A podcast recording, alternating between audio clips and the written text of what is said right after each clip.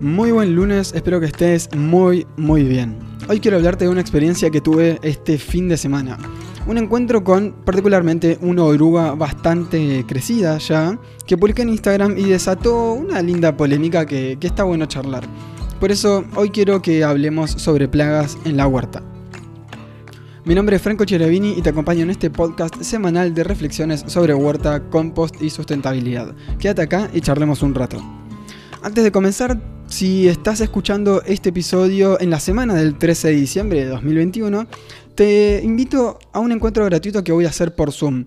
Es más que nada para celebrar el cierre de año y la propuesta es invitarte a un Zoom para que nos veamos cara a cara y pueda ayudarte en lo que pueda. Va a ser este sábado a las 4 de la tarde, hora argentina. Y si quieres participar, te dejo un formulario en la descripción de este episodio para que me cuentes un poco cuáles son tus problemas con tu huerta, con tu compost ahora mismo, para poder aprovechar un poquito más el tiempo que tengamos y llevarte más algo preparados.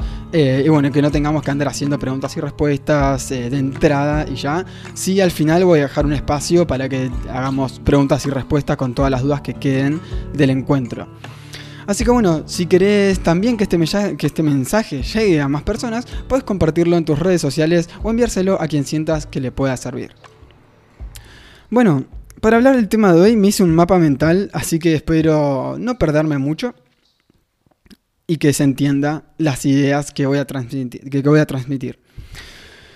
Antes que nada, sí te pido que quizás ya, sos una persona así, ¿no? Pero si puedes tener tu mente abierta y, como, bueno, dejar que, que, fluya lo que te voy a contar sin pensar si está bien o está mal, va a estar buenísimo para lo que, para lo que intento transmitir con el episodio.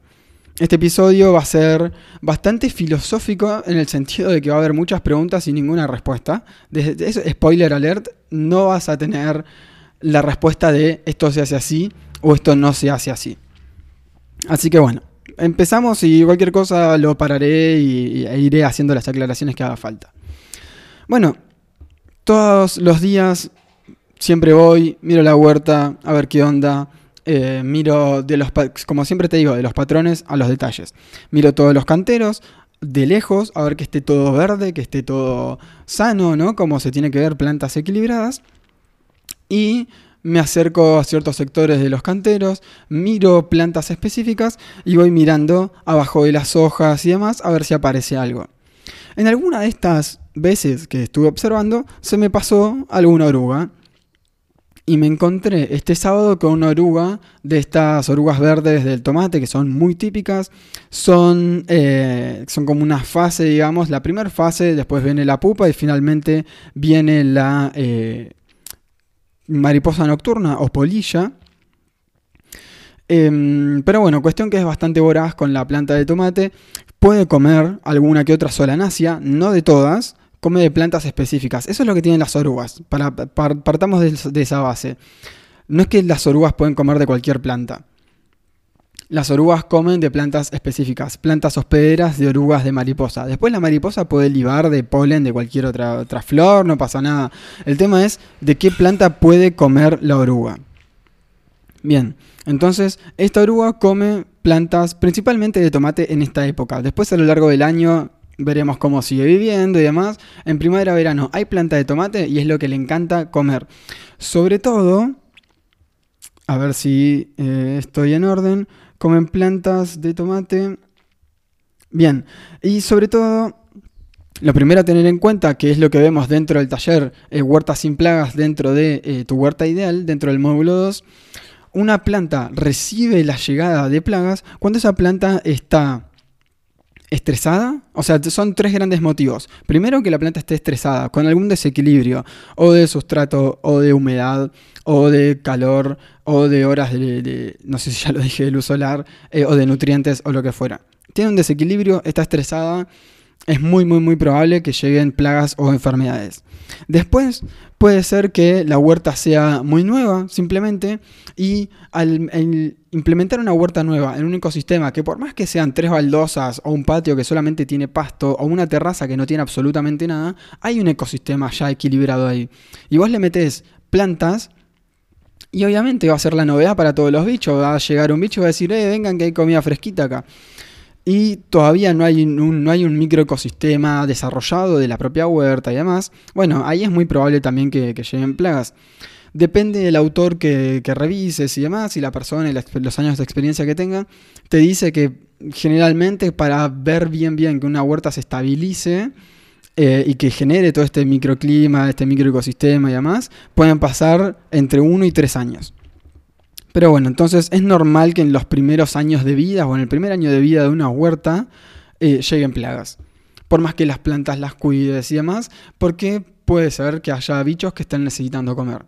Entonces hasta ahora venimos. Punto número uno, que la planta esté estresada.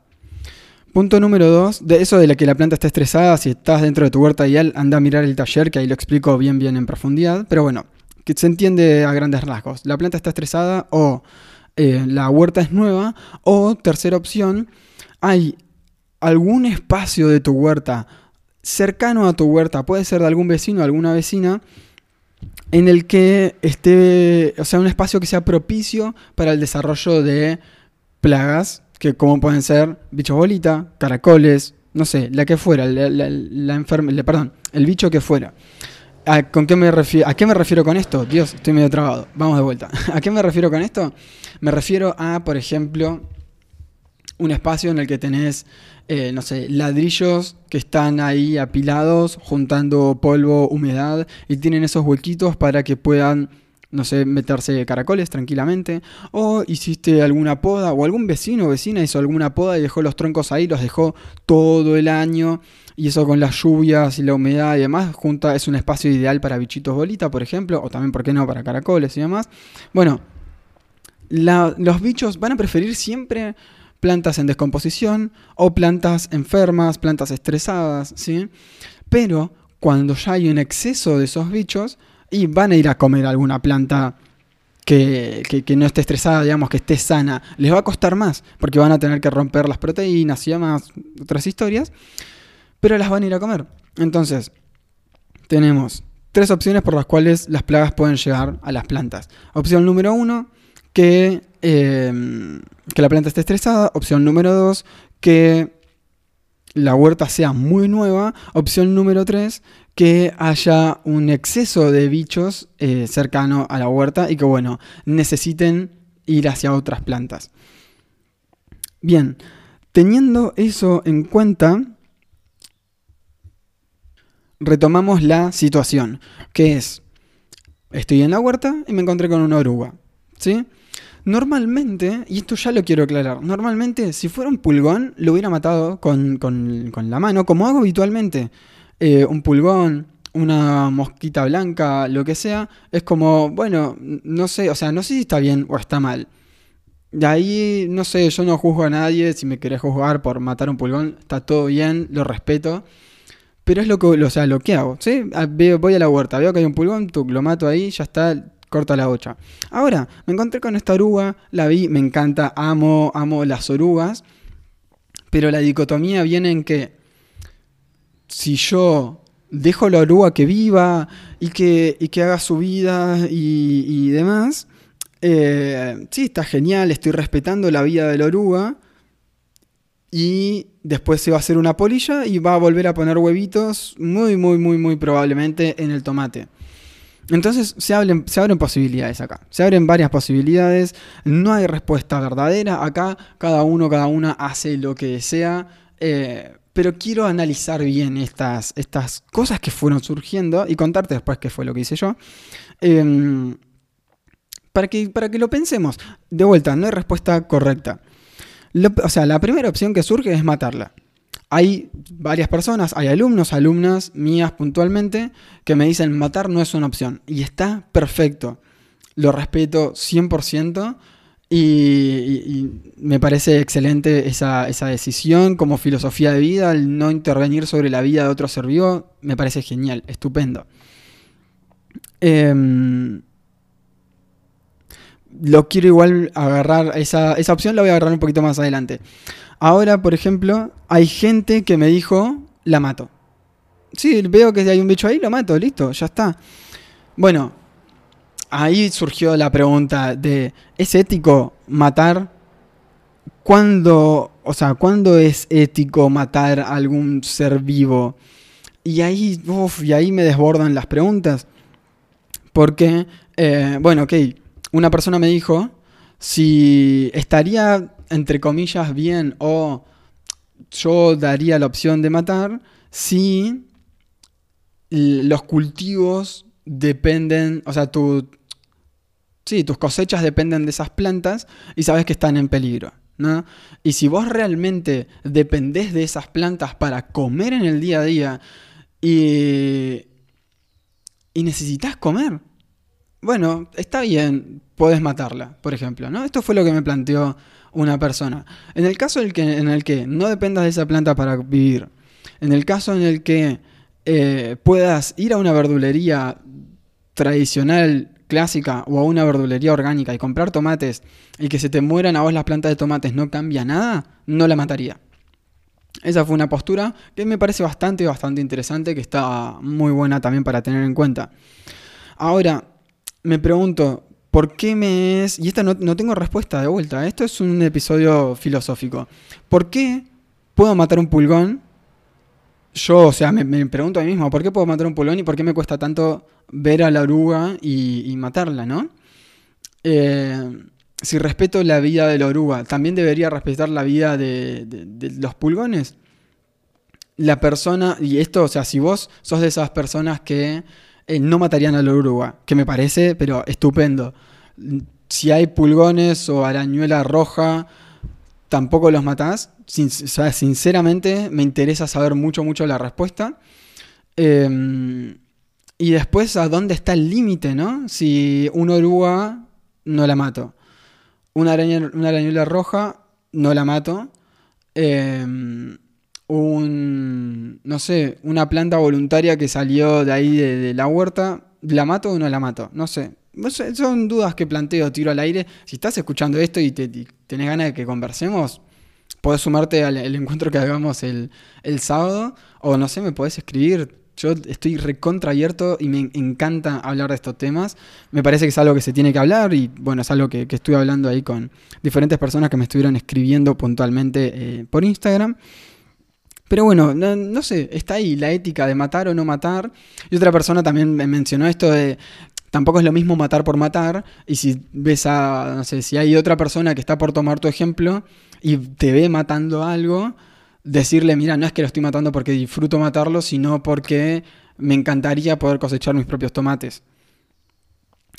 Bueno, no sé si se justifica o no se justifica, ahí, no sé, verá la, ética de, cada persona. Pero bueno, la otra opción de, eh, aparte de matar o no matar, es eh, llevarla a otro lado. Entonces ahí surge una cosita que es que esta oruga, como te conté solamente, le encanta muchísimo la planta de tomate, tanto las hojas como los frutos, y alguna que otra solanacia. Pero ahora en verano, que están los tomates y demás, algún tomate que anda ahí medio flojito de papeles va a ir y, va a ir para ahí, o sea, le encantan, le encantan los tomates. Entonces, vos la llevas por otro lado, primero la tenés que llevar con algún, eh, alguna plantita de tomate o alguna solanácea que, sepas que coma, puedes investigar sobre la vida de esta oruga y que come. Eh, bueno, la llevas por otro lado, morfa eso, ponele. O desde ya, si no la llevas con alguna planta de tomate, la vas a terminar matando. Es como, bueno, opción 1, matarla. O opción 1B, llevarla a otro lado que no tenga comida y que se muera también. Em, la opción 2 sería llevarlo a otro lado y darle comida para que viva. Ahora, ¿qué pasa si vuelve a tu planta de, eh, tomate? Porque lo más probable es que si cumple el ciclo y ya había llegado a tu planta, va a volver a tu planta, es lo más probable. Ahí lo que había propuesto yo y la opción que, decidí tomar fue, perdón, fue agarrar eh, la oruga, meterla en un frasco, con eh, algunas hojitas de tomate, que coma ahí tranquila. Y cuando salga de casa, vaya a algún otro lado, tratar de llevarla lo más lejos que pueda. Ahora, lo que sí me voy a poner a hacer es todas las semanas, mínimo una vez por semana, aplicar algún preparado de ajo fuerte o de eh, aceite de NEM que podría llegar a prevenir la llegada de polillas, pero el ajo es un poquito más efectivo en cuanto a eso. Eh, entonces buscar prevenir desde el, aroma. Aparte el aceite de NEM también mata a otros bichos, poner en el caso en el que no quieras matar. Eh, como es, el, ajo lo que tiene es que tiene un fuerte poder repulsivo. Entonces, bueno, puedes, puedes eh, meterle ajo, bueno, que es lo que voy a hacer. Y es una opción, ¿sí? La llevas lejos y bueno, de última, si esa polilla después encuentra otra planta de tomate de algún vecino o vecina de la ciudad, del barrio, perfecto. Mientras que no llegue acá, todo bien. Y bueno, después también me surgió eso, como bueno, ok, y si hay pulgones, ¿qué haces también? ¿Los cortás esa parte de la planta y los llevas a otro lado? No sé. Como que, bueno, me van surgiendo, me gusta hacerme preguntas. ¿Qué sé yo? espero que, no te moleste esta, este episodio filosófico. Que como te anticipé, no tiene una respuesta correcta para nada, sino que, bueno, hay experiencias. Después, o sea, por el otro lado, dejar vivir, hubo personas que dijeron, tengo una parte de la huerta en la que voy llevando ahí las plantas, perdón, los bichos que, eh, que pueden llegar a afectar a, mis plantas. Cultivo plantas de tomate de más. Entonces, si veo alguna oruga, las llevo para esas plantas de tomate y dejo las que más quiero que puedan vivir bien. Bueno, ahí tenés el problema de vuelta de que, bueno, está bien, la estás dejando vivir, vas, va a cumplir todo su ciclo y después volver a llevar, eh, a poner sus huevos a otra planta de tus tomates. Eh, y ahí está de vuelta el, bueno, el prevenir. El estar atento, atenta a eso.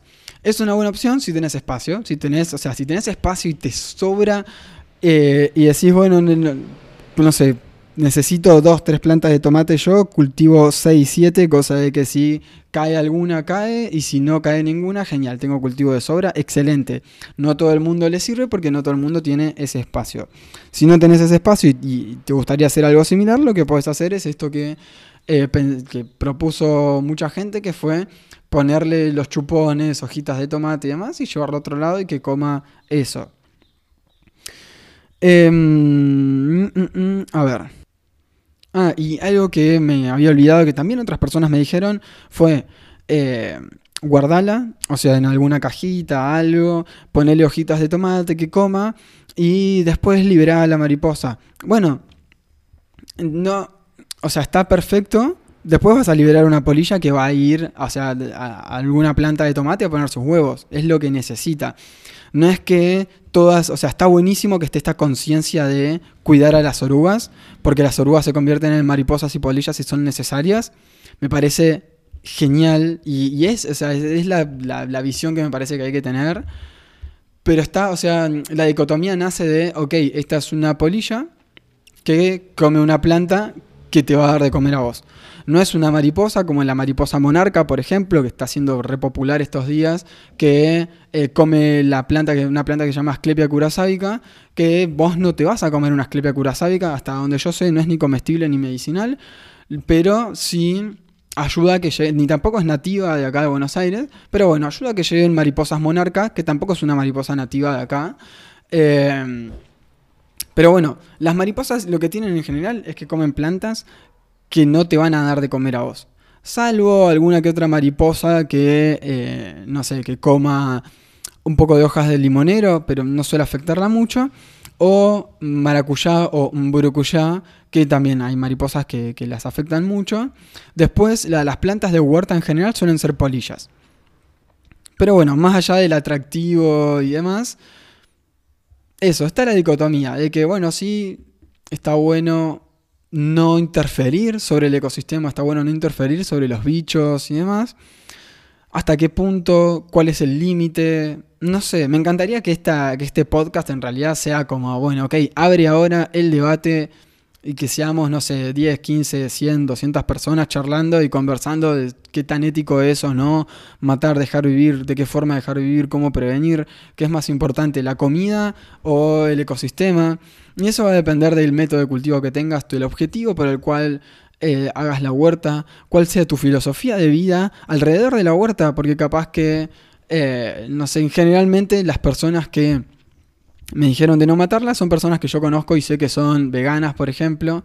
Eh, entonces, bueno, depende, pero de un montón de cosas.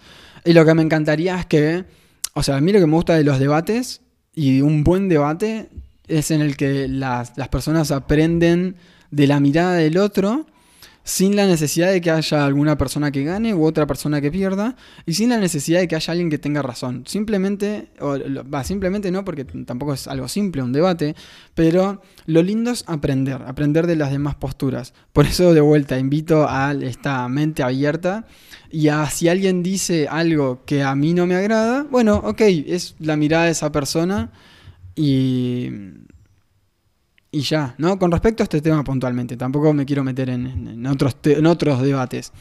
Eh, estamos hablando acá de, las plagas en general y qué hacer cuando aparecen en la huerta y tu comida o tus cultivos, no necesariamente tu comida, porque capaz puedes ir a la verdulería, pero tenés ganas de cosechar lo que cultivaste, dependen, eh, bueno, de vos y de que estés ahí cuidándolos. Bueno, no tengo respuesta para esto. Si tenés ganas de que lo charlemos después, y querés, no sé, escribirme un mail o, eh, no sé, escribirme por Instagram. Por Instagram a veces se me pasan algunos mensajes. Si querés escribirme un mail, te dejo también el, mail ahí en la descripción del episodio. Pero bueno, hasta acá con el tema orugas y plagas y, demás. Surgió a partir de esta querida oruga, que es bellísima y que, bueno, ahí, no sé, pasaron cosas en, en Instagram Hoy por hoy a las orugas las quiero y, las cuido. A los pulgones también los quiero, pero mm, veo que hay un montón en una hoja y ya está, los, los, los mato. Porque aparte yo sé que saco una hoja de lechuga, por ejemplo, ¿no? Y tiene un par de pulgones y yo no los veo. Y, abro la canilla cuando, cuando lo lavo y le saco pulgones y lo voy a terminar matando también. Entonces, ¿dónde está ese límite? No lo sé. Puedo seguir así una hora, dos horas, seguimos charlando y, no llegar a ninguna conclusión. Pero bueno, eso es lo lindo de filosofar. Como todos los episodios, siempre te recomiendo algo, quizás algún libro, algún texto. Hoy te quiero recomendar una herramienta que uso yo, que es eh, la página que uso para ver el clima, que se llama WindGuru, que me ayuda un montón porque no solamente veo el tiempo, que sea la temperatura, sino que también veo el viento, la dirección del viento, el viento predominante, si hay ráfagas de viento, si va a haber nubes, en qué estratos van a estar las nubes. Eh, van a estar acá, digamos, más cerquita de la Tierra o más alejadas de eh, la Tierra, digamos, a qué altitud van a estar las, las nubes. Si va a haber precipitación, cuánto de precipitación se espera que haya, porque a veces te dice algún pronóstico 100% de chances de lluvia. Voy a Winguru y me dice, sí, va a llover un milímetro en todo el día. Y bueno, entonces sé si voy a tener que regar o no, si voy a tener que cuidar plantas y poner tutores porque se viene una, eh, no sé, una tormenta con viento intenso, lo que sea. Winguru me ayuda mucho con eso. También lo que me ayuda es en otoño-invierno invierno más que nada, ver eh, si hay probabilidades de heladas, porque también te dice la eh, humedad ambiente y la temperatura, entonces bueno, más o menos con eso puedo prevenir y ver si va a haber heladas o no. Pero bueno, sí, te recomiendo que uses WinGuru, aprender a, leerlo y demás. Me parece el pronóstico más acertado de todos. Dentro de todo, no solamente veo WinGuru, sino que también veo el Servicio Meteorológico Nacional y Weather Channel. Bueno, Weather Channel lo que tiene es que tiene, eh, por lo menos en la aplicación de celular, tiene la humedad relativa que, y el punto de rocío, si mal no recuerdo. Tiene a ver, lo voy a buscar en vivo en este momento. Y mientras lo busco, te digo que el punto de rocío es el punto en el cual, bueno, cae justamente el rocío este y se termina todo el pasto mojado de, por la noche y demás. Bueno, cuando el punto de rocío está por debajo de 0 grados, puede haber algo que se conoce como helada negra, porque las... Eh, ya nos metimos en otro tema, pero bueno, ya que estamos... Eh, la helada negra es cuando cae la helada, digamos, o sea, hacen menos de 0 grados, las plantas se pueden congelar y no hay rocío en eh, las plantas. En cambio, las heladas que o sea, el 90-80% de las heladas que hay en el año son heladas blancas, que es cuando cae rocío y eh, ese rocío se termina congelando en las plantas, dejándolas de un color blanquecino, y ese hielo le entrega calor a la planta y la mantiene con vida. Ahora, si el punto de rocío eso pasa cuando el punto de rocío está sobre 0 grados. Si está debajo de 0 grados, cuida mucho tus plantas, regalas un poquito eh, para, que, para aportar esa humedad y pues si querés cubrirlas con alguna tela antihelada, lo que sea, para prevenir que haya problemas con la helada. Em, pero bueno, cualquier cosa podemos retomar bien ese tema o la, la semana que viene, si no se entendió bien. O, eh, bueno, más adelante, cuando acá en, Buenos Aires lleguemos al invierno. Si estás en cualquier otra parte del mundo, te puede servir este dato ahora mismo. Y. Chan, chan, chan, chan. Me estaba fijando. En Weather Channel tenés humedad, sensación, viento, precipitación. Atardecer, índice UV. Yo había visto esto. Bueno, no lo encuentro. Si lo llego a encontrar, lo pongo en la descripción del episodio. Y bueno, hasta ahí llegamos hoy. Eh, bueno, muchas, muchas gracias por haber escuchado. Si te gustó y querés compartir este episodio, me harías muy feliz. Si querés compartirlo con alguien y decir, che, filosofemos un poco de la vida de las orugas y los bichos en la huerta. Bueno, muchas, muchas gracias por haber escuchado, pero sobre todo, muchas gracias por cuidar a la tierra.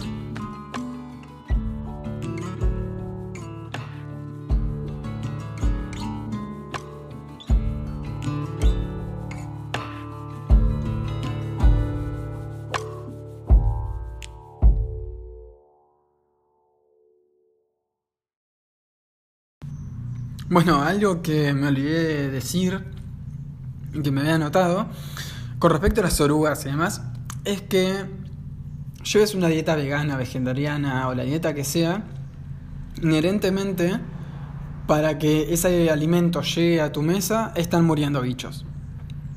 O sea, lamentablemente, inherentemente, como quieras verlo, van a estar, o sea, va a suceder.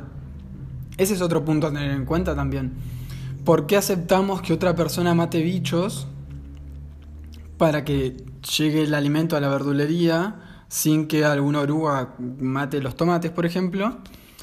¿Y por qué nos cuesta a nosotros? No sé. Nada, siempre hay otra semillita de, de duda. Cualquier cosa lo vamos hablando. Te mando un fuerte abrazo.